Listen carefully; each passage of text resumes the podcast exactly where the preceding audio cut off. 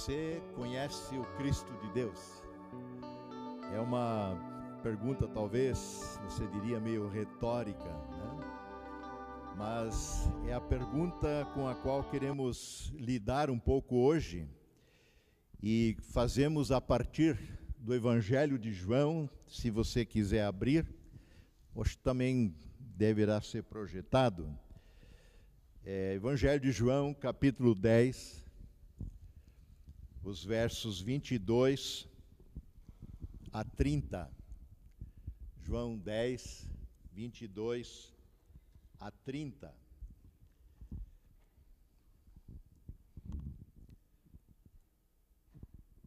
Lemos celebrava-se a festa da dedicação em Jerusalém. Era inverno. E Jesus estava no templo caminhando pelo pórtico de Salomão. Os judeus reuniam-se ao redor dele e perguntaram: Até quando nos deixarás em suspense? Você é o Cristo? Se você é o Cristo, diga-nos abertamente. Até quando nos deixarás em suspense? Se é você, o Cristo, diga-nos abertamente. Jesus respondeu: Eu já lhes disse, mas vocês não creem. As obras que eu realizo em nome de meu Pai falam por mim. Mas vocês não creem, porque não são minhas ovelhas. As minhas ovelhas ouvem a minha voz. Eu as conheço e elas me seguem. Eu lhes dou a vida eterna e elas jamais perecerão. Ninguém as pode arrancar da minha mão. Meu Pai que as deu para mim é maior do que todos. Ninguém as pode arrancar da mão de meu Pai. Eu e o Pai somos um.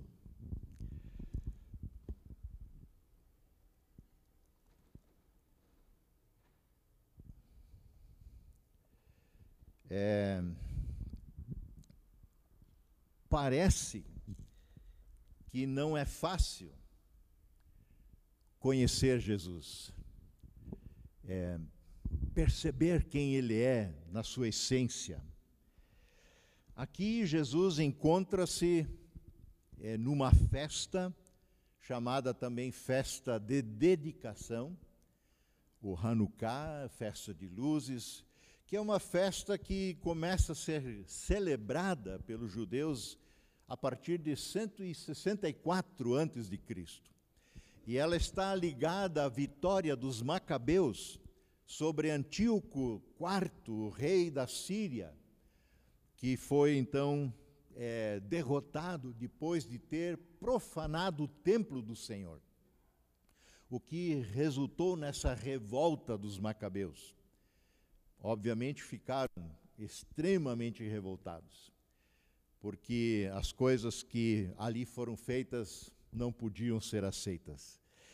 E, é, e é, então essa Hanukkah, por assim dizer, tem a ver com a renovação, tem a ver com a restauração.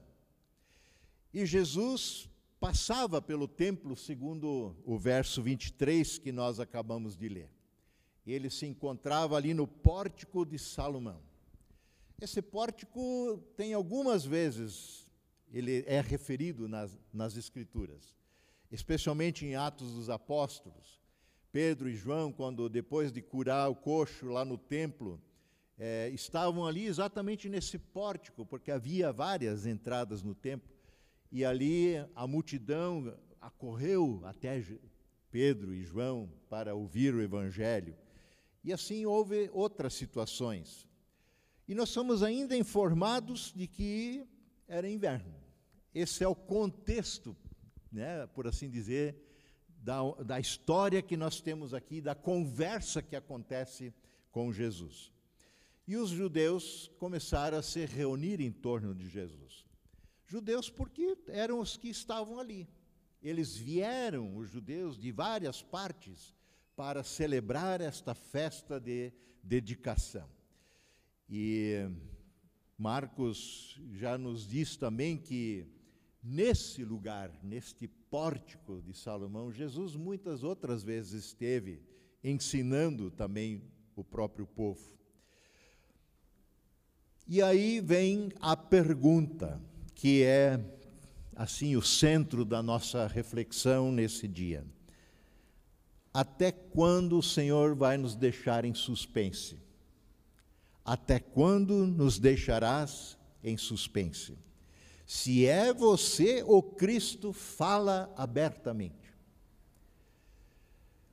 Bom, existia e existe, por assim dizer, especialmente no contexto do Evangelho de Marcos, que talvez retrata isso com mais clareza e insistência, mas existia no tempo de Jesus uma coisa chamada expectativa messiânica.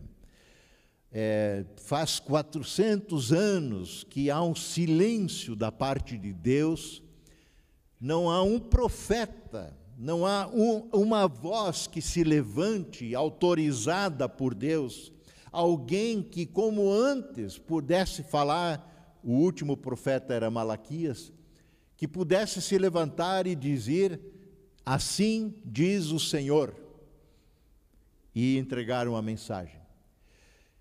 Os profetas vinham fazendo isso sistematicamente, e o povo não ouvindo. Os profetas vinham anunciando sistematicamente a vinda do Messias, que então, com o silêncio de Deus, por assim dizer, e a não identificação deste Messias é, acaba sendo assim um período bastante obscuro, escuro. Estão tateando, estão tentando perceber o agir de Deus na história. De repente surge uma pequena luz.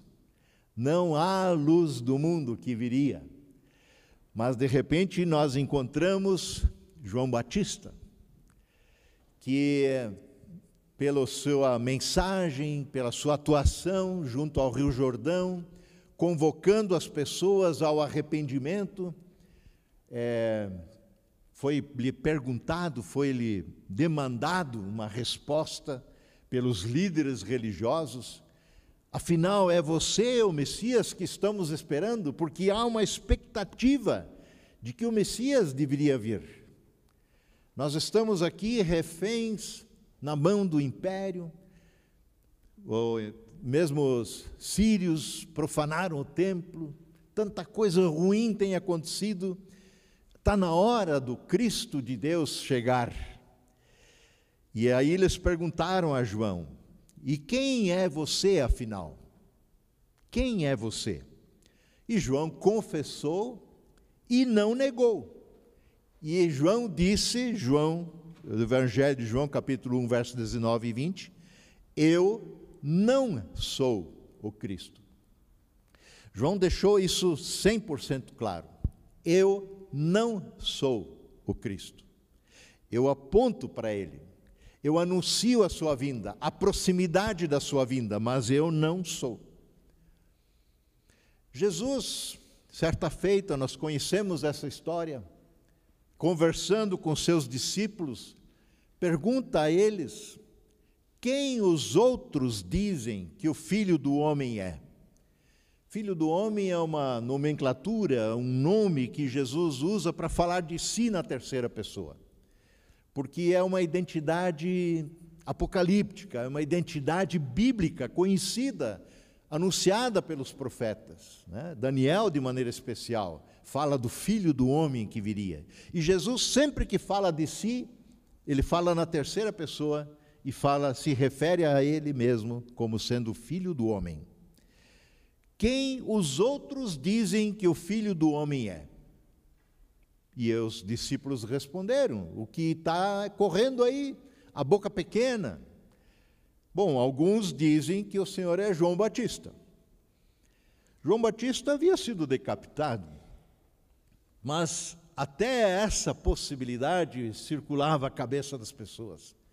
Talvez de alguma forma este João Batista, pregador poderoso, o último profeta que a gente de repente viu chegar aí anunciar arrependimento, anunciar a vinda do Messias, talvez seja ele ressuscitado. Outros ainda dizem que o Senhor é Elias, o profeta Elias. Outros ainda que o Senhor é Jeremias ou um outro dos outros profetas. E Jesus não para por aí. Ele agora pergunta novamente aos seus discípulos, em específico: E vocês? Quem vocês dizem que eu sou? E vocês? Quem vocês dizem que eu sou? Ah, de alguma maneira, nós precisamos responder essa pergunta. Ela sempre continua aí diante de nós. Quem é Jesus para você? Quem é Jesus para você? Pedro responde com absoluta clareza. A frase é curta. Tu és o Cristo, o Filho do Deus vivo. Ponto. É, dá para até encher a boca para falar isso. Tu és o Cristo, o Filho do Deus vivo. É uma declaração tremenda. Na verdade, ela é tão extraordinária que Jesus logo deixa claro de onde que vem essa percepção a respeito dele. E ele diz para Pedro, Simão, filho de Jonas, é, você é um cara feliz. Você é um cara privilegiado, porque isso que você falou agora, você não sabe de si mesmo. Isto não é revelado por carne e sangue.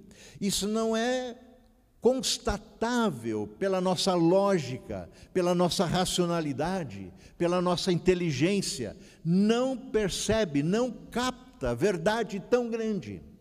Isso te foi revelado por meu Pai que está nos céus. Quem é Jesus para você? Ter clareza quanto a esta afirmação: Tu és o Cristo de Deus, o Filho do Deus vivo, é um privilégio. Porque se você pode falar isso de coração, é porque também você, eu, fomos alvos dessa preciosa graça que revela o Filho unigênito de Deus a nós. E aí Jesus adverte os seus discípulos, essa história está em Mateus 16, e disse para eles: Olha, não contem isso para ninguém. Não contem isso para ninguém, que eu sou o Cristo. Interessante, porque essa, essa, esse é o Evangelho. Jesus é o Evangelho. Essa é a maior notícia que podemos ter na terra. O próprio Deus nos visita. Visita para a nossa salvação. Visita para nos reconciliar consigo mesmo. Para nos reconciliar com o nosso próximo. Para trazer pé, paz à terra. Essa é a maior notícia de todas. E Jesus insiste em fazer segredo. Voltamos ao segredo messiânico. Porque fazer segredo de uma notícia tão extraordinária? Porque o papel do Cristo ainda não havia sido completado de alguma forma. O seu papel último da sua vinda está diante dele historicamente aqui, no, essa história de João está ali já encaixada né, dentro desse, dessa proximidade da paixão e morte de Jesus. Jesus está indo de forma determinada, até que as outras pessoas percebem isso. Quando ele vem da Galiléia, passando pela Samaria, uma terra meio árida espiritualmente falando, é, resistente a todo o movimento judeu, criaram um próprio templo, mas quando Jesus passa e pede para os discípulos prepararem um lugar para passar a noite, eles não o receberam, porque viam em seu semblante a determinação com a qual estava indo a Jerusalém. Porque Jesus tinha uma tarefa a cumprir, e esta o leva à cruz do Calvário. Então, Jesus mesmo, ele muito pouco falou a respeito de quem ele é em última instância, mas falou. Alguns momentos destes eu quero destacar, por exemplo, vindo em direção a Jerusalém, passando pela Samaria, Jesus tem aquele encontro extraordinário lá no poço de Jacó. E naquela conversa com aquela mulher, para quem Jesus pediu água, é, para quem Jesus revela finalmente que Ele tem a água viva para conceder, para quem Jesus, essa, para essa mulher, Jesus, Jesus revela os segredos do coração dela, falando da história mais íntima dela que ela tentava ocultar de todos e ela faz uma constatação: Eu vejo que o Senhor é profeta. E, e então a mulher diz para Jesus: Eu sei que quando o Messias vier, vejam, samaritana, mas pertence ao povo de Israel, tem a expectativa messiânica aí. O Messias está para vir. E quando ele vier, ele será ele chamado Cristo, está para vir, e quando ele vier, explicará tudo para nós. Explicará tudo para nós. É, e para essa mulher, então, Jesus diz: Eu sou o Messias. Eu que falo contigo. Eu que estou falando contigo, sou esse Messias que você espera. Eu sou esse Cristo, o Cristo que você espera. Então Jesus não poupa aqui, é, aqui ele não faz segredo, mas ele não está na Judéia, ele não está no lugar, na sede religiosa do povo judeu. Ele fala com uma samaritana a sós junto a um poço. Certa ocasião, em João 9, antes do nosso capítulo 10, nós temos aquela história da cura do cego de nascença. Quando Jesus então faz, cospe na terra, faz uma laminha e passa nos olhos deste cego e manda que ele se lave no tanque de Siloé. E então ele cura. Quando o homem vai lá se lavar, ele volta a enxergar. Só que ele não viu Jesus. Ele teve uma conversa com Jesus. Jesus colocou né, a laminha nos olhos dele e ele foi para o tanque de Siloé, foi conduzido para lá. E a cura acontece lá, não na presença de Jesus. E aí alguns fariseus começaram a falar a respeito dessa atuação de Jesus. Esse homem, referindo-se a Jesus, não é de Deus. Esse homem não é de Deus. Como é que eles chegam a essa constatação?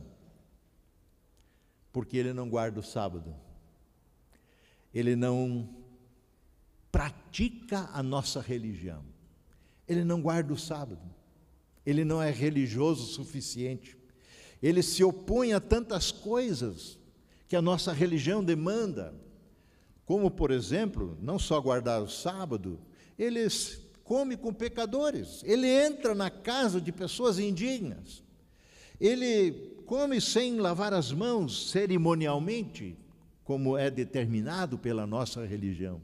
Ele não é de Deus.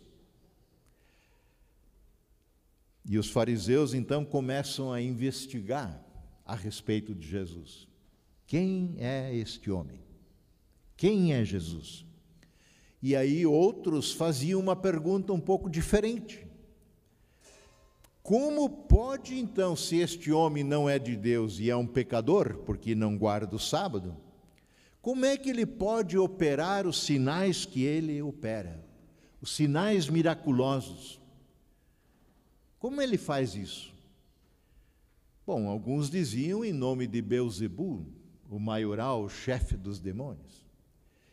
E os argumentos são para lá e para cá, para lá e para cá e começa a haver uma divisão entre eles, entre os religiosos. Aí o cego está lá, foi interrogado exaustivamente, e eles não chegam a uma conclusão. Chamam os pais do cego, que tinha lá seus 40 anos, era cego de nascença, passou a vida praticamente de frente da porta do templo vivendo de esmolas. Mas os pais, diz o texto aqui em João 9, 18 seguintes, tinham medo dos judeus, porque estes, estes, os judeus já haviam dito que se alguém confessasse que Jesus era o Cristo, seria expulso da sinagoga, seria expulso da igreja. Eles então não queriam assumir uma posição pública a respeito de quem Jesus é, que ele é o Cristo de Deus. E aí então chamaram o próprio cego de novo, começaram a interrogá-lo. E aí, o que, que você acha desse homem que te curou? É pecador, não é pecador? E o cego dá uma resposta muito interessante. Bom, eu não sei se ele é pecador ou não. Uma coisa eu sei: eu era cego e agora eu vejo. A opinião a respeito dele eu não sei. Eu não sei dizer, eu não conheço o cara. Eu nem vi ele. Porque quando eu fui para o tanque eu não enxergava. Agora, uma coisa eu sei, isso é um fato. Eu saí da presença desse homem que eu não sei quem é, eu não reconheço ele, porque eu não vi o rosto dele, mas eu sei que eu era cego, 40 anos, e agora eu vejo. E aí fizeram o quê? Expulsaram o cego da presença deles. Porque ele não corrobora a opinião deles. Que Jesus é do mal. Mais tarde, Jesus mesmo, como em outras situações, encontra esse cego. E ele é interessante, não se deixa ficar sem testemunho. E a pergunta que Jesus faz para o cego, depois de curado, você crê no Filho do Homem? Ou seja, você crê em mim? Porque o Filho do Homem é Ele.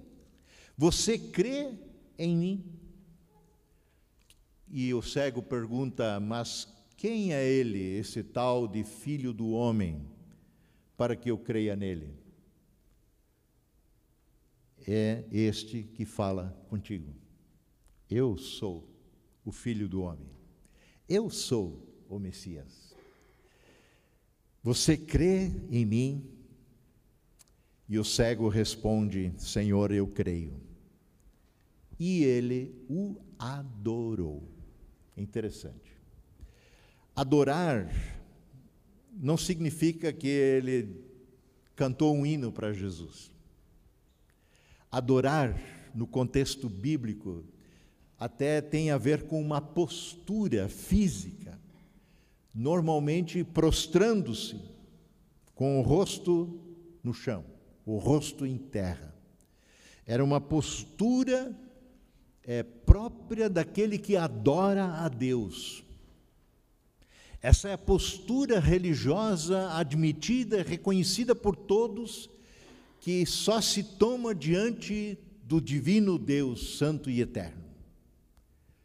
O cego, quando percebe quem Jesus é, quando ele tem clareza a respeito da identidade de Jesus, ele se prostra ao chão e o adora. É, a mesma atitude teve Tomé que disse que eu não vou crer na ressurreição de Jesus, a não ser que eu possa meter meus dedos nas chagas dele. E quando Jesus reaparece diante dos discípulos, primeira coisa que ele faz, Tomé, vem aqui. Não tenha medo, coloque o dedo aqui. Coloque a sua mão aqui no meu lado que foi perfurado. Não seja incrédulo, mas creia. E Tomé se prostra aos pés de Jesus e diz: Meu Senhor, meu Deus.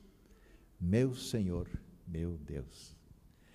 Ele tem os seus olhos abertos para quem de fato é Jesus. E ele caminhou três anos com Jesus, vendo os sinais e milagres que Jesus fizera, ouvindo todas as pregações de Jesus, se dá para dizer assim. Mas eu não acredito de que ele ressuscitou, porque isso isso é divino. Isso é extraordinário demais. Mortos, o lugar deles é no túmulo. Mas de repente, Tomé percebe diante de quem ele está. E a atitude dele muda. De alguém arrogantemente em pé que, que discute a identidade de Jesus. Ele se prostra e faz a afirmação mais certa possível: Meu Senhor, meu Deus. Quem é Jesus? Jesus falou coisas maiores ainda a seu próprio respeito. É, numa conversa ainda antes ali de João 8, Jesus estava, é, os judeus estavam, por assim dizer, blasfemando de Jesus de alguma forma e discutindo exatamente um pouco sobre a identidade de Jesus. E ele faz uma afirmação interessante, porque entra Abraão nessa história, porque ele diz que se vocês, se a palavra né, vos libertar, verdadeiramente vocês, a verdade vos libertar, vocês serão verdadeiramente livres. É, lembrando que a verdade é Ele, Jesus, não é um conceito de coisas verdadeiras. E é, vocês são filhos do diabo, não, nós somos livres e somos filhos de Abraão. E nessa conversa toda, Jesus diz para eles: Eu lhes afirmo que antes de Abraão nascer, eu sou. Antes de Abraão nascer, eu sou. E eu sou é o nome de Deus. Yahvé, eu sou o que sou. Quando Jesus coloca em sua boca, se você vai ver na sua tradução bíblica, é, aparecem letras maiúsculas, garrafais. Eu sou, porque é o próprio nome de Deus. Do hebraico, Yahvé. Eu sou o que sou. E quando Jesus faz essa declaração, ela é bombástica dentro do ambiente judaico-religioso no qual Jesus a declara.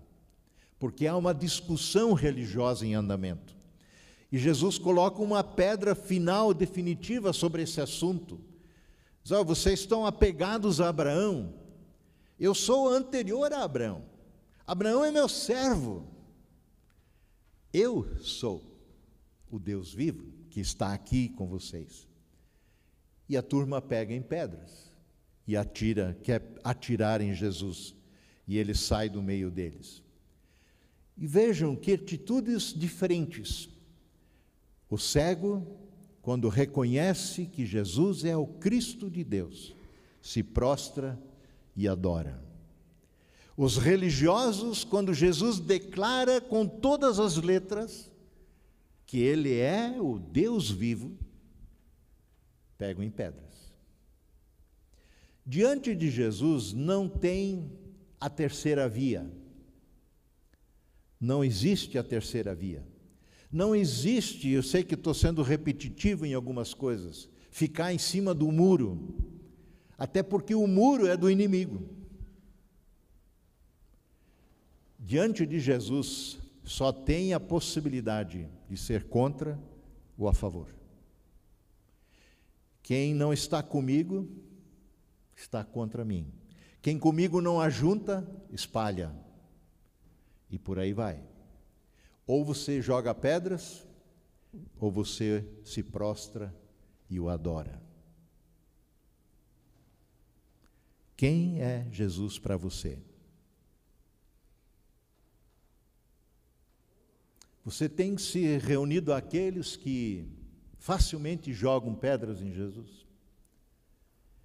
Porque tudo que de alguma forma nas Escrituras não combina, não, não afirma os desejos do nosso coração, da nossa carne, se coloca em oposição à nossa felicidade, e a gente sabe que o culpado disso tudo só pode ser Jesus e dá-lhe pedra nele.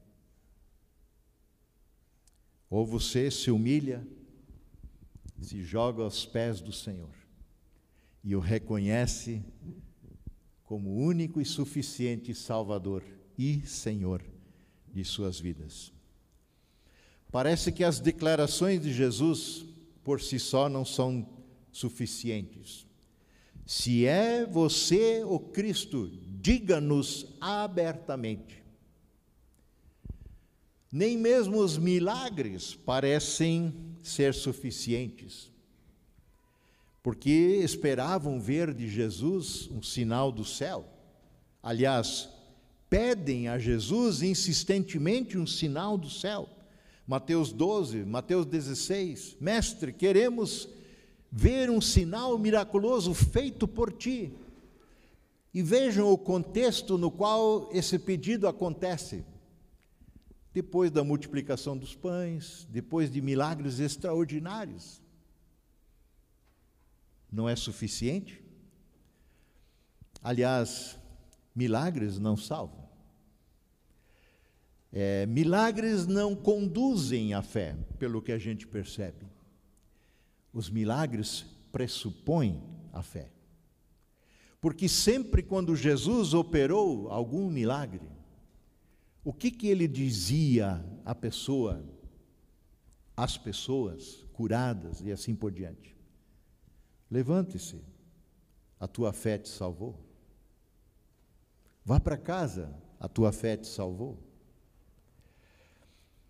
Declarações não satisfazem esperavam ver um sinal do céu.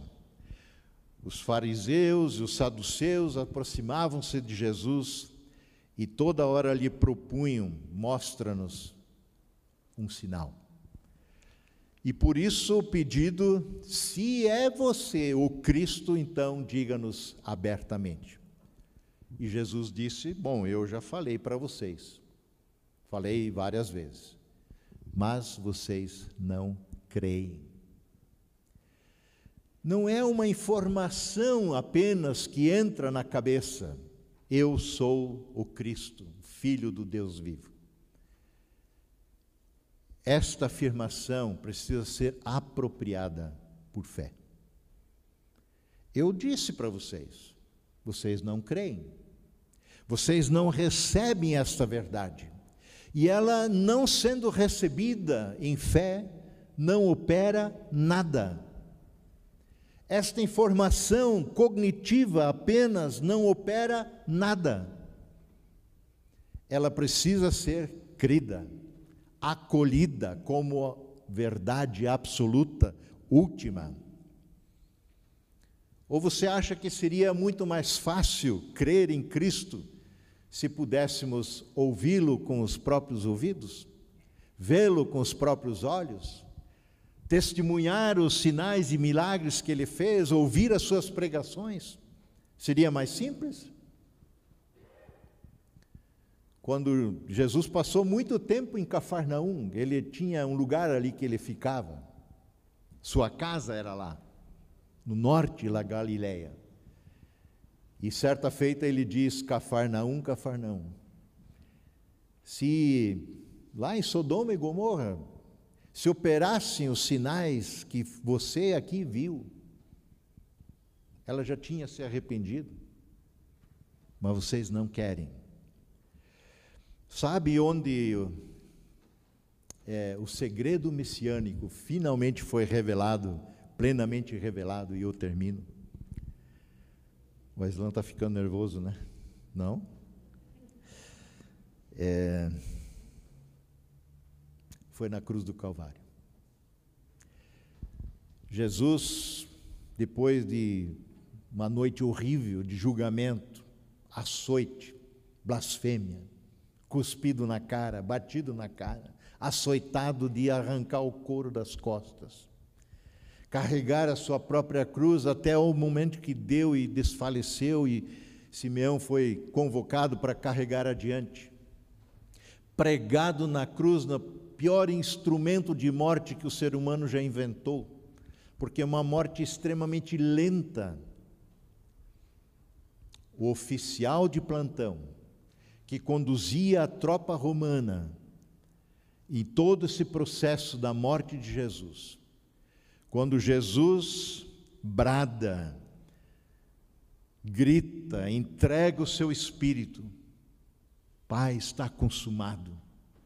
E ele rende a sua vida ao Pai.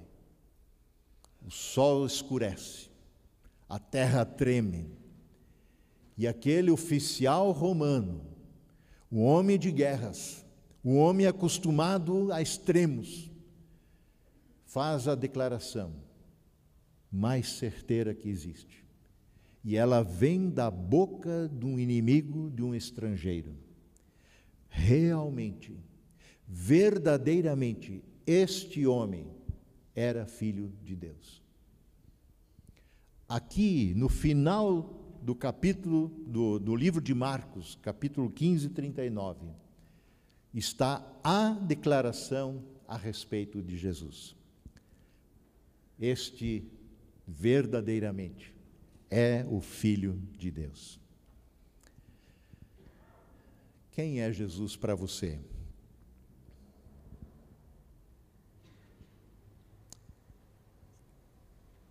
Ele é o Santo de Deus?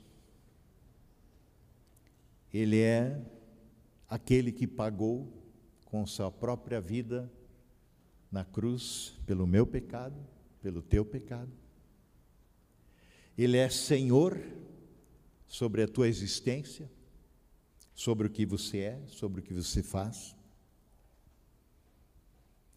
Se você tem qualquer ponto de dúvida a respeito de quem é Jesus, é, não saia daqui do jeito que você veio. A gente está aí à disposição, podemos conversar depois, podemos orar juntos. Nós temos ainda ah, uma confirmação aqui, né, por fazer da Beatriz. E a confirmação é exatamente esse momento onde que somos batizados por essa graça antecipada que se anuncia, que Deus nos quer como seus filhos e filhas. Mas como toda dádiva, também a dádiva de salvação precisa ser acolhida por fé. E na sequência, Beatriz vai estar aqui com seus familiares para exatamente afirmar isso de público. Eu creio. Ele é o Salvador, o Senhor da minha vida. Que Deus nos abençoe e firme essa verdade no mais profundo do nosso ser e faça de nós adoradores que servem humildemente ao Senhor de nossas vidas. Amém.